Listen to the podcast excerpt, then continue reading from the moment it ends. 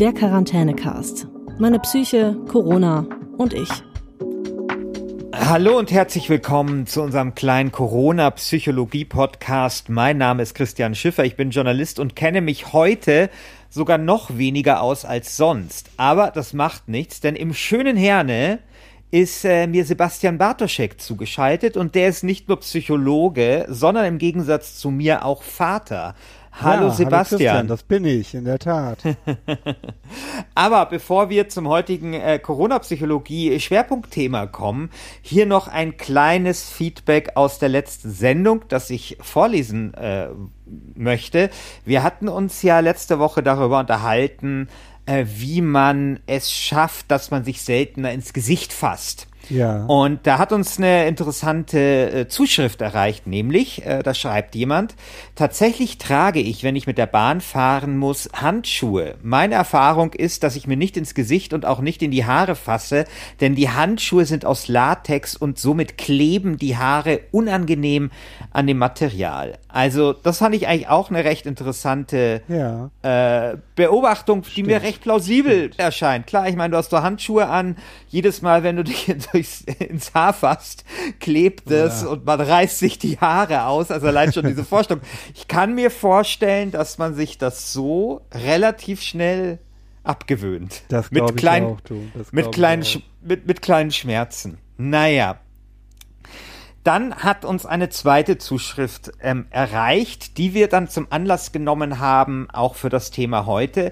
Zur Information, äh, ihr könnt uns E-Mails schreiben, dem Sebastian oder uns auch bei Twitter ansprechen und ich laboriere hier gerade noch parallel mit dem Postident-Verfahren der Post herum, um uns auch eine Rufnummer zu installieren, über die ihr uns dann äh, per Messenger, WhatsApp, Signal, whatever dann nochmal anschreiben könnt.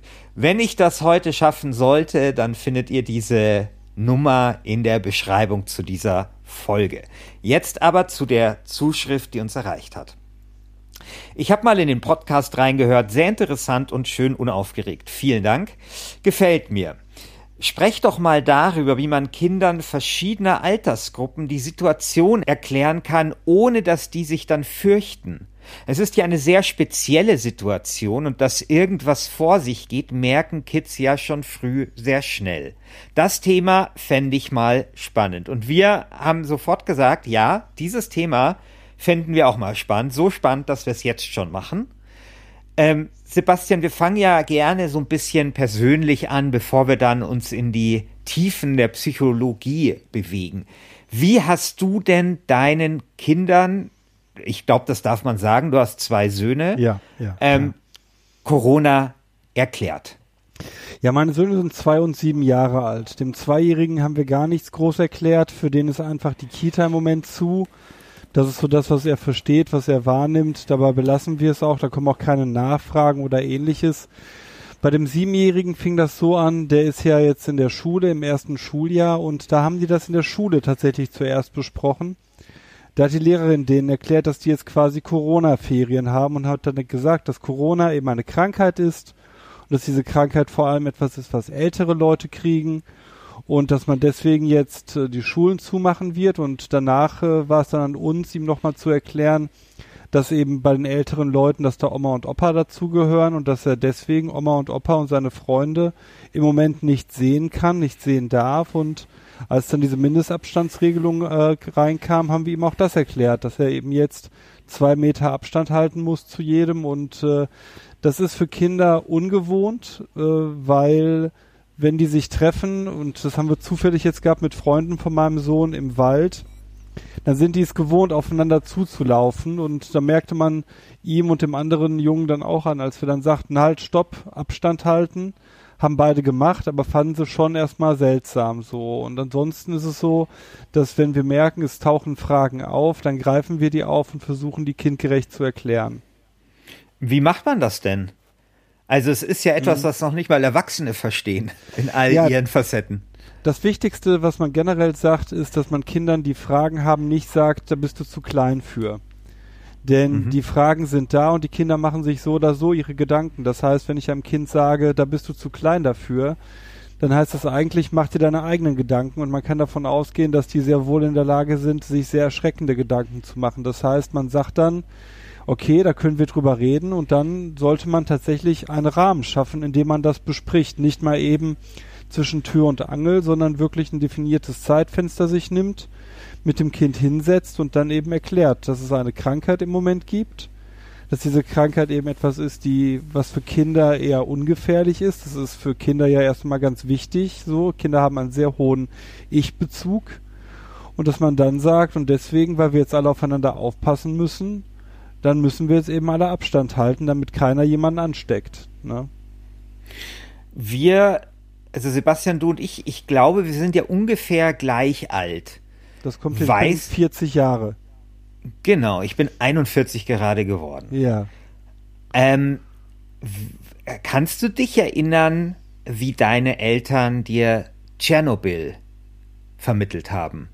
Weil du dürftest ja wie ich so ja. sechs, sieben Jahre alt gewesen sein. Also das war ja quasi. Also ich kann mich nämlich noch sehr genau an diesen Tschernobyl-Tag erinnern. Also es, es ist nicht alles so wie jetzt bei Corona, aber ein, Stück weit glaube ich. Ähm, für, für Kinder ist es vielleicht trotzdem ein ähnliches Erlebnis, weil das damals nämlich auch unseren Alltag sehr stark eingeschränkt hat. Wir durften zum Beispiel plötzlich nicht mehr auf die Wiese ja, ja. und solche, solche Geschichten. Und klar, ich meine, es war für unsere Eltern viel schwieriger, glaube ich, kann ich mir vorstellen, zu erklären, weil man damals, weil das noch was Abstrakteres war. Ja, da war ja auch noch der eiserne Vorhang und die Informationen kamen ja wirklich spärlich und ich glaube, eine Krankheit, also Kinder haben einen Begriff davon, was eine Krankheit ist, aber atomare Strahlung zu erklären, ja. ist echt kompliziert. Ja.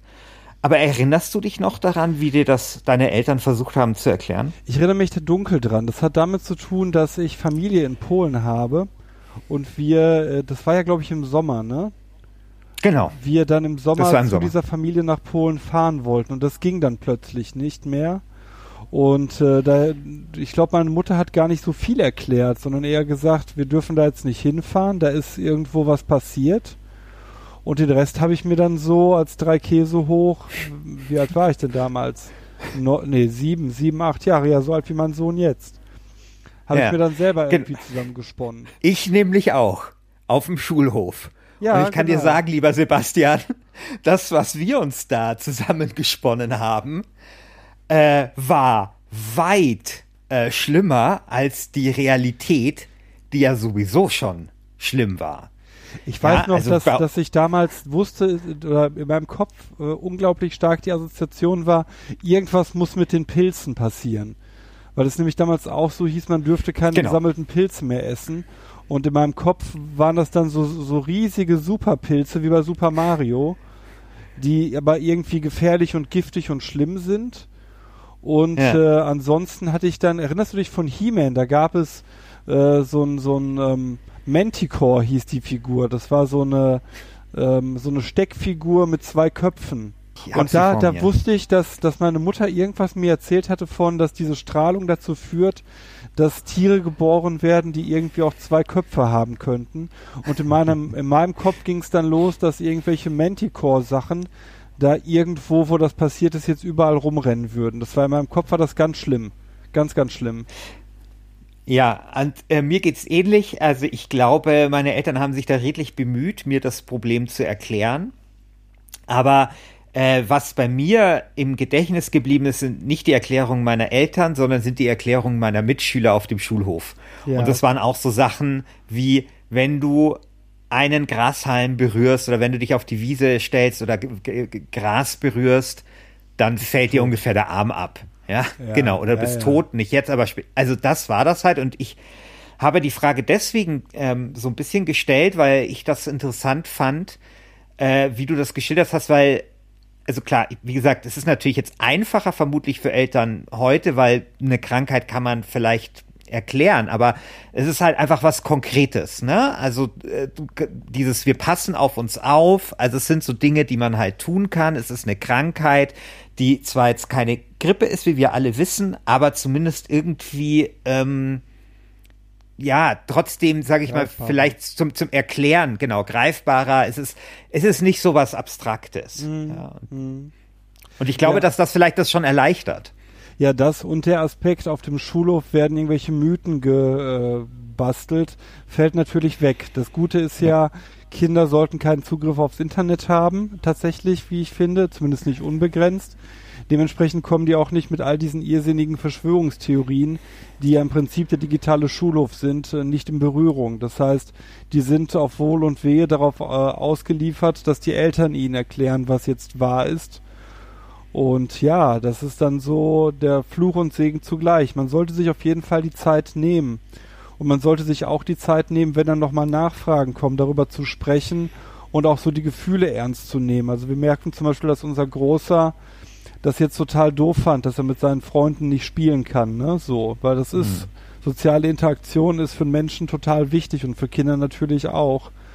Und äh, heute zum Beispiel kam es dann dazu, dass die dann per Skype Hangman gespielt haben. Eine gute halbe Stunde lang und äh, ja, da muss man sich einfach auch mal trauen, neue Wege jetzt auszuprobieren. Denn die Situation ist ja für uns alle neu. Für die Kinder, aber auch für uns Erwachsene, ne? Ja, ich habe gestern äh, das erste Mal seit 20 Jahren Pen and Paper Rollenspiele wieder gespielt über okay. Skype. Es hat ah, hervorragend, okay. es hat wirklich hervorragend funktioniert. Man hat eine App, da kann man würfeln, dann sehen die anderen, was man gewürfelt hat. Die ganzen Charakterbögen waren alle abgelegt in so einem Google Doc und alles, was man so brauchte. Es war alles, also wirklich, also irre gut, schönes äh, Hobby äh, für diese Zeit, weil das Schlimme an äh, solchen Pen-and-Paper-Rollenspielen, wer das kennt, ist, dass sie einfach unglaublich viel Zeit rauben. Da hat man gerade seinen Charakterbogen ausgepackt und die Chipstüte aufgestellt und schon sind irgendwie wieder acht Stunden vergangen.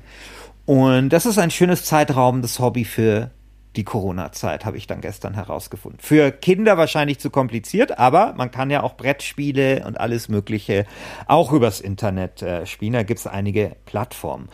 Ähm, der, äh, die Person, die uns äh, auf das Thema hingewiesen hat, hat jetzt ja auch noch mal gefragt ähm, nach verschiedenen Altersgruppen. Äh, dein Sohn ist jetzt sieben oder acht. Ähm, ja. Wie, was sind die Unterschiede, die man beachten muss, wenn man das jetzt vielleicht einem Sechsjährigen oder einem Zwölfjährigen erklärt? Naja, je älter das Kind ist, umso spezifischer und so fachlicher kann man werden. Ne? Also einem Siebenjährigen brauche ich jetzt nicht erklären, dass es ein Virus ist oder dass es keine Bakterie ist oder dass es irgendwie in China ausgebrochen ist oder dass es eine Pandemie ist oder sowas. Das brauche ich alles gar nicht. Da reichen so die Grundinfos darüber, es ist eine Krankheit. Die Krankheit ist gefährlich nicht besonders für Kinder. Und äh, jetzt müssen wir das und das tun. Das reicht. Je älter das Kind dann wird, umso genauer kann ich in meinen Ausführungen werden. Ähm, es geht darum, gerade bei Kindern darf es nicht hoffnungslos klingen. Es darf nicht äh, so rüberkommen nach dem Motto, aber wir wissen alle nicht, was wir tun. Wenn wir Pech haben, sind wir alle tot. Das darf es bei Kindern nie klingen. Und je jünger das Kind ist, umso weniger darf es so klingen. Wir haben ja in der, ich glaube, zweiten Folge auch über das Thema Angst gesprochen wo wir auch darüber gesprochen haben, wie wichtig es ist, sich zum Beispiel abzulenken. Äh, sind die Ratschläge, die du uns mit auf den Weg gegeben hast, äh, für Erwachsene auch auf Kinder anwendbar? Ja, auf jeden Fall. Also wir sehen sehr genau zu, dass die Kinder den ganzen Tag irgendwie beschäftigt sind. Wenn wir ehrlich sind, ist da jetzt auch mehr Mediennutzung drin, als das jetzt vor Corona der Fall war. Da sollte man als Eltern auch nicht unrealistische Standards an sich äh, anlegen. Jeder braucht mal Ruhe, jeder braucht mal seine Zeit für sich und dann ist es auch okay, die Kinder mal vor die Sendung mit der Maus oder vors Pad oder was auch immer man da hat zu setzen. Ähm, aber wir sehen schon zu, dass wir deutlich mehr spielen als sonst. Wir sehen zu, dass viel gebastelt wird. Wir bemalen jetzt irgendwelche äh, Türen. Ne? Es gibt ja diese Sache aus Italien kommt, mit den Kindern Regenbogen zu malen und die in die Fenster zu hängen. Das haben wir auch gemacht. Und äh, ja, ansonsten gilt genau dasselbe. Und wichtig ist, äh, Erwachsene sollten, also das, die Frage ist, darf ich vor meinem Kind Angst zeigen? Angst ja, aber keine Hoffnungslosigkeit. Das heißt, mein Kind darf sehr wohl mitbekommen, irgendwie geht es Mama oder geht es Papa nicht so gut mit der ganzen Situation, denn das ist nun mal so. Aber am Ende sollte immer stehen, aber die Erwachsenen haben das schon irgendwie im Griff. Die Kinder beschäftigt halten. Ähm, ich ich habe heute eine, eine Meldung gesehen, die hat mich äh, ein bisschen zum Schmunzeln gebracht, nämlich äh, der Kriminologe Christian Pfeiffer hat sich zu Wort gemeldet ja. und hat vor äh, Computerspielsucht gewarnt. Ja, äh, ist ja ein großes äh, Thema für den Herrn äh, Professor Dr. Pfeiffer schon immer gewesen, auch seiner Schwester. Ja. Ähm, ist das etwas, wo, wofür, worüber man sich Sorgen machen muss? Also, dass die Kinder jetzt zu viel Medien konsumieren, dass sie zu viel Fortnite spielen, dass sie generell zu viel spielen und dass dann vielleicht Corona an ihnen vorbeigeht, äh, aber sie dann quasi äh, oder wie es äh, Herr Manfred Spitzer, der äh, Gehirnforscher aus Ulm, formulieren würde, dass sie dann süchtig und dick werden und, und so. Also Spitzer und Pfeiffer, über die könnte man einen eigenen Podcast machen und deren Blick auf die digitale Welt. Also natürlich, man sollte, es ist wie bei, bei allen Sachen, die Eltern tun sollten, alles aber mit Maßen und vor allem mit dem klaren Blick darauf, was tut mein Kind. Ich halte wenig davon zu sagen, ein Kind darf beispielsweise nur an Zeit X im Internet verbringen viel wichtiger als jetzt die konkrete Zeit festzulegen, ist zu schauen, was macht mein Kind da eigentlich. Ne? Wir haben bei unserem Größeren, der hat ein eigenes Pad, da ist aber genau altersbeschränkt einstellbar, dass er Inhalte von, ich glaube, fünf bis acht Jahren darf er sich angucken. Er darf eine halbe Stunde am Tag Videos gucken und unbegrenzt viele Hörbücher und Bücher sich darauf ziehen. Und äh, da sind wir tatsächlich auch der Meinung, äh, dass es jetzt relativ unerheblich ist, ob er ein physisches Buch in der Hand hält oder sich ein Buch auf seinem iPad, äh, nicht iPad, auf seinem Pad anschaut. Äh, das ist äh, relativ Jacke wie Hose. Natürlich sollte man jetzt nicht die Kinder stundenlang vor, vor Medien parken. Kinder müssen Zeit haben, das, was sie dort erlebt haben oder was sie dort, äh, ja doch, die erleben das ja für sich die müssen Zeit haben, das zu reflektieren, die müssen Zeit haben, das zu verarbeiten, ja. Aber diese generelle Angst vor Computerspielsucht und mein Kind wird dumm, also gerade Spitzer, da ist ja das meiste, was er so von sich gibt, ist ja von Fachleuten hinlänglich widerlegt. Ähm, das äh, sehe ich jetzt nicht als die große Gefahr. Natürlich gibt es Computerspielsucht, das ist so. Es gibt auch Spezialkliniken mittlerweile in Deutschland aber da reden wir jetzt nicht über ein oder zwei Stunden Mediennutzung am Tag, sondern wenn mein Kind wirklich sechs, sieben Stunden vorm Rechner hängen würde, dann wäre der Zeitpunkt gekommen, wo ich mich fragen sollte, ist das gut, was mein Kind da macht? Und die Antwort ist nein. Solange wird für ein Kind sicherlich nicht gut sein. Aber auch da kann man sagen, je älter das Kind ist, umso mehr kann man ihm da auch zutrauen und zumuten, ich bin generell immer vorsichtig, wenn es darum geht, YouTube oder Facebook oder ähnliche Plattformen zu nutzen. Denn das sind eigentlich Erwachsenenplattformen mit Erwachseneninhalten. Und da sollte man natürlich dann schon schauen, dass Kinder da keinen unbeschränkten Zugriff drauf haben. Ebenso wie es auf Internet, äh, im Internet generell. Denn da ist man ja schneller als man denkt auf irgendeiner Porno- oder gewaltverherrlichenden Seite. Letzte Frage, und da wird es jetzt vielleicht ein bisschen oder eigentlich ganz sicher ein bisschen düster, muss man sagen. Ähm, es gab gestern eine Meldung aus Grönland, dass nämlich Nuuk, also die Hauptstadt von Grönland, Alkohol verboten hat ähm, für die Zeit der Corona-Quarantäne. Dazu muss man wissen, dass äh, Grönland gibt's, äh, hat sowieso ein Problem mit Alkohol oder viele Menschen haben dort ein Problem mit Alkohol. Äh, des, dem Land geht es auch äh, wirtschaftlich nicht so gut. Interessant war die Begründung für dieses Alkoholverbot, nämlich man hat das verboten aus Sorge vor den Kindern, nämlich dass es zu häuslicher Gewalt kommen könnte, äh, wenn Eltern Alkohol konsumieren und dann zum Beispiel Frust äh, an ihren Kindern auslassen. Also mhm. wie gesagt, das ist das ist das ist düster jetzt.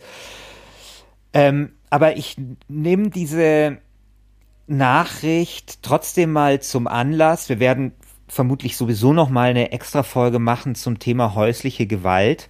Aber ich nehme diese Nachricht trotzdem mal zum Anlass zu fragen, wie soll ich mich denn zum Beispiel verhalten, äh, wenn ich mitbekomme, dass ähm, Eltern zum Beispiel äh, ihr Kind misshandeln oder ähnliches. Ja. Was, ich glaube, so ehrlich muss man äh, schon auch sein, äh, in dieser Zeit der Quarantäne vielleicht ähm, mit einer höheren Wahrscheinlichkeit auftreten kann als in einer Zeit von Nicht-Quarantäne. Also ich tue das jetzt auf die mhm. möglichst äh, neutralste Art einfach ähm, versuchen auszudrücken. Wie soll man sich da verhalten? Also erst einmal, das Problem ist absolut real. Wir haben Zahlen, habe ich heute noch gesehen, aus Frankreich, die sagen, seit Anfang der Ausgangssperre gibt es einen Zuwachs von 36 Prozent an häuslicher Gewalt. Das heißt, und auch die Jugendämter hier, ich äh, arbeite hier in meinem Hauptberuf als Gerichtsgutachter für Familiengerichte, habe mich mit vielen Jugendämtern in den letzten Tagen und Wochen ausgetauscht. Wir rechnen alle damit, dass häusliche Gewalt und auch das Kindesmisshandlungen jetzt ansteigen werden in ihrer Zahl. Das ist so. Und da gibt es jetzt zwei Möglichkeiten. Vielleicht einmal für die Kinder selbst, für die Kinder und Jugendlichen, die vielleicht das hier dann auch hören. Es gibt die Nummer gegen Kummer, das Kinder- und Jugendtelefon, die 116 111, die man anrufen kann als Kind, wo man dann mit jemandem verbunden wird, der einem hilft. Das ist so ähnlich wie das Sorgentelefon für Erwachsene 116 111. Wenn man aber jetzt als Nachbar das Ganze beispielsweise mitbekommt, dann ist das Wichtigste, nicht wegzuschauen. Die große Tendenz ist immer noch zu sagen, das klären die schon untereinander, jedes Kind kann mal schreien, wie auch immer. Das ist auch gar nicht verkehrt, dass Kinder mal laut sind oder mal schreien, aber man kriegt ja ein ganz gutes Gefühl eigentlich dafür, wann reden wir über Misshandlung und wann nicht. Und wenn ich mir sicher bin, dass ein Kind misshandelt wird, dann muss ich das Jugendamt anrufen. Da gibt es auch beim Jugendamt eine äh, Bereitschaftsnummer, die alle Jugendämter haben. Je nach Stadt ist die unterschiedlich. Die kann man herausfinden, wenn man mal auf die Homepage des Jugendamtes guckt. Und da sollte man dann seinen Fall vortragen und dann würde dann jemand vom Allgemeinen Sozialen Dienst rauskommen und nein, die nehmen nicht sofort die Kinder weg und nein, man kriegt auch keinen Ärger, man kann das anonym melden. Die überprüfen dann, wie die Lage im Haushalt ist um gegebenenfalls dann eben Unterstützungsangebote an die Eltern ranzutragen, damit die Situation sich wieder verbessern kann. Gut, wie gesagt, wir werden, glaube ich, das Thema ist so wichtig, dass wir dem mit Sicherheit nochmal eine eigene Folge äh, widmen ja. werden. Das war's für heute vom Quarantänecast äh, Corona meine Psyche und ich. Vielen Dank, Sebastian. Vielleicht eine letzte Frage. Wir sind ja jetzt auch bei Apple Podcasts vertreten.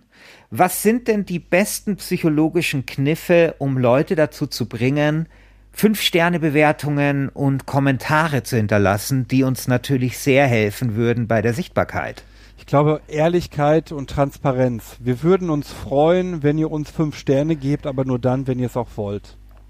Und äh, um, umgekehrte Psychologie bringt nichts, also die Leute dazu aufzufordern, auf keinen Fall fünf Sterne zu geben und erst recht keinen Kommentar zu schreiben. Ich befürchte, in Trollzeiten wirst du dir dann genau das einhandeln, nämlich keine fünf Sterne. Alles klar. Vielen Dank, Sebastian. Ich hoffe, euch da draußen hat es gefallen. Bleibt bitte gesund und zwar sowohl körperlich als auch psychisch. Bis dann. Macht's gut und Glück auf.